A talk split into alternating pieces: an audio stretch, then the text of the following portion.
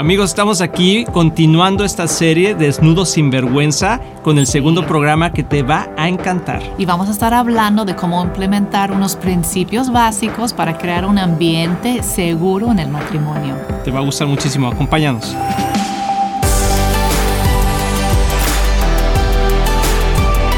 Amigos, bienvenidos nuevamente aquí a tu programa Éxito en la Familia. Nos encanta poder estar aquí con ustedes. Espero que ustedes también lo disfruten tanto como nosotros. Estamos muy emocionados hoy en especial porque esa es la segunda parte, ¿verdad? De, de un serie, una, serie. que estamos haciendo, que estamos muy emocionados, es muy interesante. Bueno, por lo menos siento yo. Y bueno, para los que no subieron la pasada, se llama Desnudos sin vergüenza. Y, y, eso es algo bien importante. Estamos hablando de la desnudez em, eh, física, emocional y espiritual. Y cómo en el matrimonio debemos de llegar a la profundidad de no tener vergüenza en ninguna de esas tres áreas. Y normalmente eh, pasar la primera es la, es la más rápida, ¿verdad? De alguna manera. Pero después nos atoramos en la parte emocional y pocas veces, amor, llegamos a la desnudez espiritual. Espiritual, de sentirnos completamente seguros para poder compartir esas áreas de nuestra ser tan profundas como, como es el área espiritual. Así es. Porque muchas parejas, aún parejas cristianas que tienen años en el cristianismo, tienen años juntos, no saben orar juntos, no se sienten bien, no se sienten cómodos, seguros, no se, seguros, no se sienten bien uh, compartiendo lo que Dios, lo que sienten de parte de Dios o sus devocionales. Hay una razón para, por eso. Así es, así es. Y estuvimos hablando en la parte pasada. De hecho, te recomendamos que veas el programa anterior porque creo que te puede dar mucho entendimiento de lo que estamos hablando. Pero queremos nomás repasar algunas cosas, amor. Lo que dijimos, por ejemplo, de lo que significa vergüenza. Lo voy a leer rápidamente. Eh, dice sentimiento de incomodidad producido por el temor a hacer el ridículo ante alguien o que alguien lo haga le da vergüenza de hablar en público, por ejemplo. Eso puede ser algo, ay, puedes decir, ay, no, yo no, yo no paso Es un temor. Así es. Y dijiste también algo interesante de la, de la pena ajena, ¿no? Nos puede pasar. Pero el corazón de Dios es como lo dice en Génesis 2.25, dice, ahora bien, el hombre y su esposa estaban desnudos, pero no sentían vergüenza. Y eso es lo que Dios quiere, que lleguemos a ese nivel de, confianza entre en el matrimonio eh, en la familia en el sentido también de poder compartir unos con otros lo que sentimos, pero específicamente en el matrimonio Ah, no se queda únicamente en lo físico, sino hay que ir más profundo. Y saber que la intimidad y, la idea de ser desnudo, pues en esos tres áreas todas están enlazadas. Entonces no es que no me siento bien físicamente, por decir, la intimidad física o la desnudez física y piensas que nada más tiene que ver con lo físico, pero muchas veces, casi siempre está enlazado eso con lo, lo emocional o lo espiritual. Así es. Entonces tenemos que tratar esas tres áreas juntas. Y, para una mujer, bueno, yo lo he aprendido, ¿verdad? Que es muy importante sentirse bien emocionalmente porque el hombre es como primero lo físico y luego lo emocional, pero la mujer es primero lo emocional y luego lo físico. tenemos que sentirnos seguro, seguras ah, emocionalmente para poder luego como relajarnos y sentirnos bien físicamente. Así es. Y, bueno, luego viene la parte espiritual donde Dios participe, por eso dice que un cordón de tres dobleces difícilmente se rompe, ¿no, amor? Pero amor, no sé si quieras explicar un poquito sobre eh, las reacciones que tenemos, que hablamos la, semana, la semana pasada, el programa pasado, sobre esto, pero nomás para que la gente pueda entender por qué no nos sentimos seguros y, qué es las reacciones que tenemos cuando nos sentimos seguros. Pues hay tres reacciones que son como naturales, que muchas veces son reacciones físicas, pero también pasan en lo emocional, que es este de, pelear, huir o quedarse paralizado. Y lo vemos en la naturaleza, lo vemos en el ámbito físico, pero también pasa emocionalmente, ese deseo de, de defendernos, de pelear cuando sentimos una amenaza emocional, tal vez una humillación. Alguien nos hace sentir como ridículo o, como que ridículos, un temor, un rechazo y hay una reacción o de pelear y defendernos, de huir y escondernos o de quedarnos paralizados, que las emociones se quedan como dormidas, ¿no? no reaccionamos bien y podemos decir, ¿por qué no siento nada? Muchas veces es porque nos sentimos seguros. Y, uno de los puntos que ha pasado mucho en el matrimonio, nos ha pasado a nosotros y me supongo que a muchas parejas también, es que no cuidamos nuestra forma de hablar o de actuar. Y eso va, porque cuando uno llega al matrimonio, en el noviazgo y todo eso, como que uno va abriendo su corazón, va expresando lo que siente, sus temores, sus, sus ah, anhelos, eh, lo más profundo, o cosas cuando estábamos de novios, a lo mejor a ti te pasó también que te quiero contar algo muy profundo, algo que me ha pasado, pero que no se lo he dicho a nadie, algo que me siento de esta manera. Y entonces abre su corazón. Pero después ya que estamos casados, muchas veces eh, nos sentimos atacados y entonces usamos, usamos esas cosas para hacer sentir mal a la otra persona. sí, y entonces la otra persona automáticamente se cierra y dice, ¿para qué te dije eso? Porque ahora lo estás usando en contra mía. Y entonces viene un dolor profundo en el alma y, te cierras y ya no quieres abrirte. Y entonces la relación se queda únicamente quizá nada más en, en lo físico, sexual o ni siquiera ahí, ¿verdad? Porque hay muchos matrimonios que ni siquiera en esa etapa ya están en su matrimonio por las heridas profundas que se han hecho y ya ni siquiera tienen la confianza de, estar desnudos sin vergüenza físicamente. Entonces, pues te queremos animar, ¿verdad? Que, que y no sé... Que hay soluciones, o cómo quitarnos esa vergüenza. Entonces, eh, bueno, uno yo creo creo que lo más importante es espiritualmente. Ir delante de Dios y entender que en Él pues no hay vergüenza, ¿verdad? Él quitó la vergüenza en la cruz. Sabemos que morir en la cruz en aquel entonces era la muerte más avergonzoso. Más vergonzosa. Ah, más vergonzosa. Eh, significaba que eran lo peor de lo peor. Entonces, it, was a shame, como que tomaron, eh, Jesucristo tomó esa vergüenza. Por nosotros. Por nosotros en, en, ese momento. Entonces, es importante saber que somos libres de eso espiritualmente a través del sacrificio de Jesucristo. y tenemos que tomarlo porque tal vez lo sabemos aquí en la mente, pero no lo hemos sentido aquí en el corazón. Entonces hay, hay, que tomar eso y reforzarlo con su palabra, nuestra identidad en Él. Y luego también con nuestra pareja como empezar a crear esos ámbitos seguros en nuestro matrimonio donde podemos sentirnos bien abriéndonos.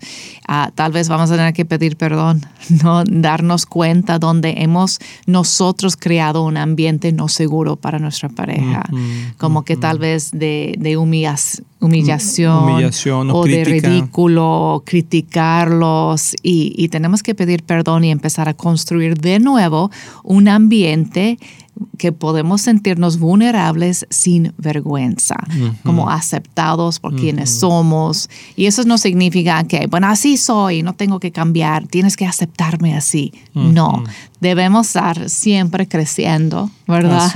Mejorándonos en, en, el Señor, mejorándonos para nuestra pareja también, como aprendiendo unos a otros. Este, pero saber que es nuestro papel hacer lo que nosotros podemos. Somos responsables para nuestro corazón y nuestra actitud. Así es. Y hay tres cosas que podemos hacer para construir un ambiente mejor y más, más seguro en nuestro matrimonio. Siempre tener esto en mente. La preferencia, la lealtad y la empatía. Y vamos a hablar más ahorita después, eh, antes que regresemos de esta pausa, pero sobre para explicarlos más claramente. Pero si no tenemos ah, la proactividad, de, hacer estas cosas que vamos a hablar de la preferencia, la lealtad y la empatía, es muy difícil que podamos ir construyendo esos lugares seguros porque no sentimos que la otra persona no está en el mismo nivel de compromiso que nosotros. Y algo que dijiste hace ratito, amor, que creo que tiene mucho peso es que humanamente es, es difícil llegar a esos niveles de comunicación o, de, o de empatía o, o, de niveles para poder cautivarnos unos a otros y decir, puedes confiar en mí pero con Cristo todo es posible.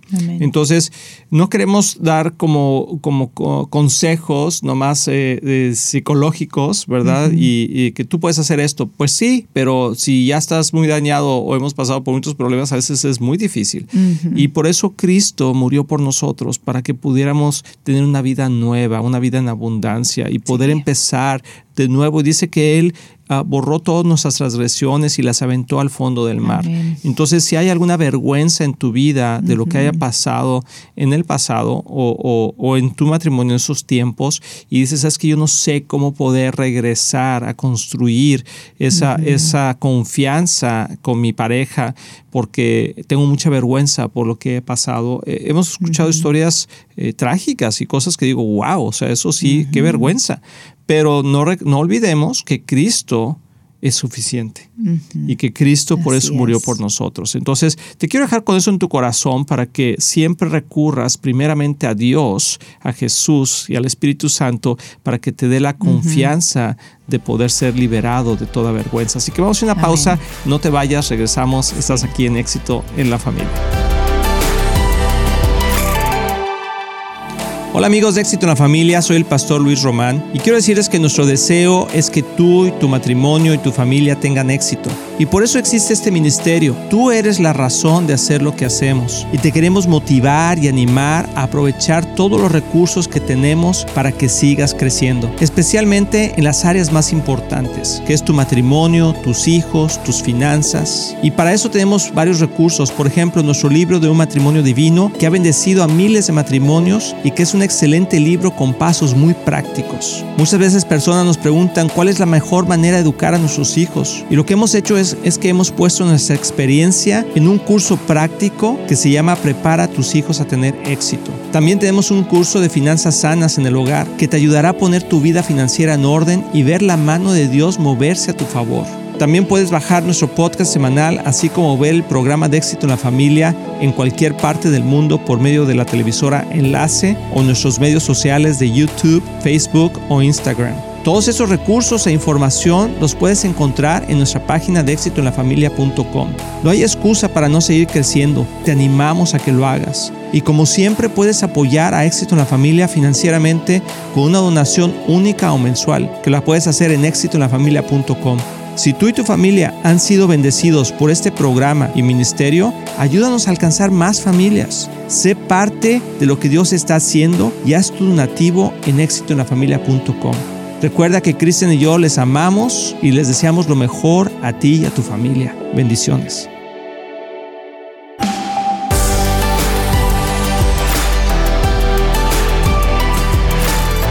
Amigos, ya estamos aquí de regreso y yo estoy disfrutando, amor, ese programa porque sé que es un programa profundo. Eh, el estar desnudo sin vergüenza, que me encanta esa palabra de sinvergüenza porque me acuerdo de, ese es un sinvergüenza, ¿verdad? Pero estamos hablando de la parte positiva. ¿verdad? De que no tengamos vergüenza de poder ser quienes somos, pero eso no pasa de la noche a la mañana, amor, es se construye igualmente podemos destruirlo. Porque de hecho, si te recuerdas en, el, en Génesis, cuando, cuando Dios está buscando a Adán y le dice, Adán, ¿dónde estás? Y, y, y, vergüenza, y dice, es que me tapé, me, me, me, me escondí. ¿Y, ¿Y, por qué? Porque sentía vergüenza. Pero sentía vergüenza de qué? del pecado que había hecho. Entonces muchas veces hacemos cosas dentro o fuera del matrimonio que, que no podemos descubrirlas tan fácilmente y que luego las pasamos a nuestro matrimonio y vivimos con ellas. Y dice la palabra de Dios que mantengamos nuestro lecho sin mancilla. ¿Qué quiere decir eso? Sin pecado, nuestro lecho, nuestra cama, nuestro, nuestro lugar más íntimo. Nuestra intimidad física, sexual. Y, sí, y todo ahí se maneja, ¿no? Emocional, física y, espiritual. Pero dice, manéjalo, o sea, que no haya nada que estorbe esa libertad. Y creo que hay veces que hay gente que está viviendo con cosas que son perversas en sus vidas, que no han podido ponerlas delante de Cristo y que luego las llevan a ese lugar, al matrimonio, que debe ser como puro, ¿verdad? Esa área. Entonces, puede ser que tú sientes vergüenza en esa área física en cuanto a la desnudez física, ¿verdad? Tal vez no es nada más vergüenza personal por algo que traes del, ah, del pasado, pero puede ser una vergüenza actual de lo que están viviendo eh, con su sexualidad como pareja. Entonces debe ser un área puro de la, pura delante de Dios y, tal vez no es. Entonces, eso es algo que hay que hablar y lo que vamos a tocar ahorita, esos tres puntos ah, como principios para crear un ambiente de vulnerable sin vergüenza lo puedes aplicar a tu, al área sexual de tu matrimonio, el área emocional y también espiritual. Así es. y, bueno, son tres puntos, ¿no? O sea, preferencia, lealtad y empatía. Y me encanta el primero, bueno, los tres son muy importantes, pero el primero amor de, preferencia.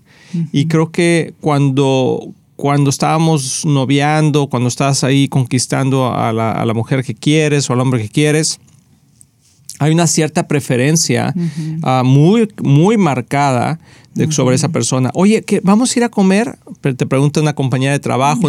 Fíjate que no puedo porque quedé con mi novio de que iba a pasar por mí.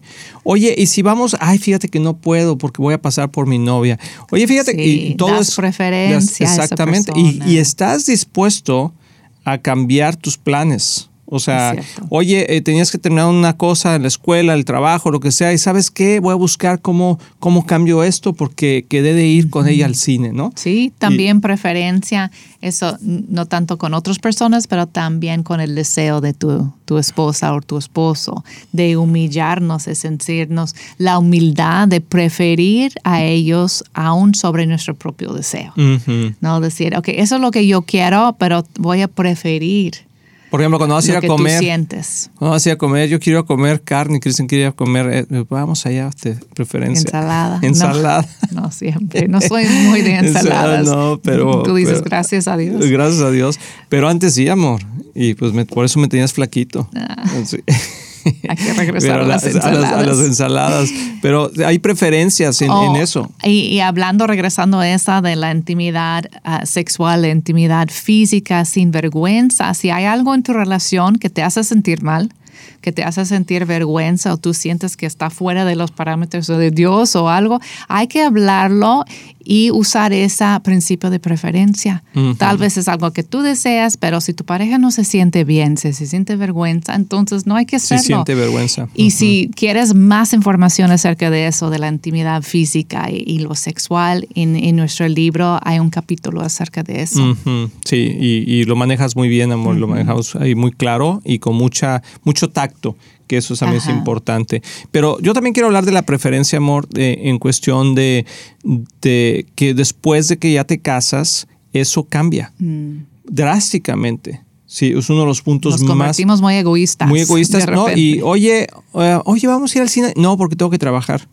Mm. Oye, vamos a ir al retiro de matrimonios. No, porque tengo que trabajar no porque quedé con mis amigos, o sea, no, y empezamos a cambiar nuestra preferencia. Y lo que antes hubiera sido, claro, sí, yo cambio, que no sé qué, ahora es, no, no, no puedo, no puedo, no puedo, o al revés, ¿verdad? También para el hombre, oye, y si vamos aquí a cenar, no, porque los niños, no, es que los niños, es que los niños, y eso crea una, una sensación de, de ya no soy tan importante. Y creo que eso también hace que uno vaya cerrándose de que no querer compartir con otra persona. Sí, es cierto. Hay un versículo en Romanos 12, 10 que voy a leer que dice así, el amor debe ser sincero. Aborrezcan el mal, aférrense al bien, ámense los unos a los otros con amor, amor fraternal, respetándose y honrándose mutuamente. Mutuamente. Mutuamente. Esa es esa idea. Hay otro, el, la Reina Valera dice, prefiriéndose. prefiriéndose. unos a otros, honrándose mutuamente.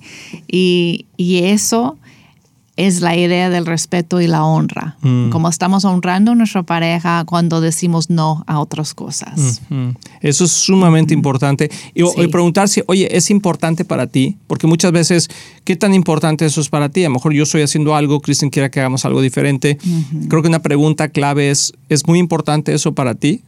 porque entonces podemos platicar al respecto y ver si yo tengo que cambiar algo o Kristen tiene que cambiar algo para poder hacerlo.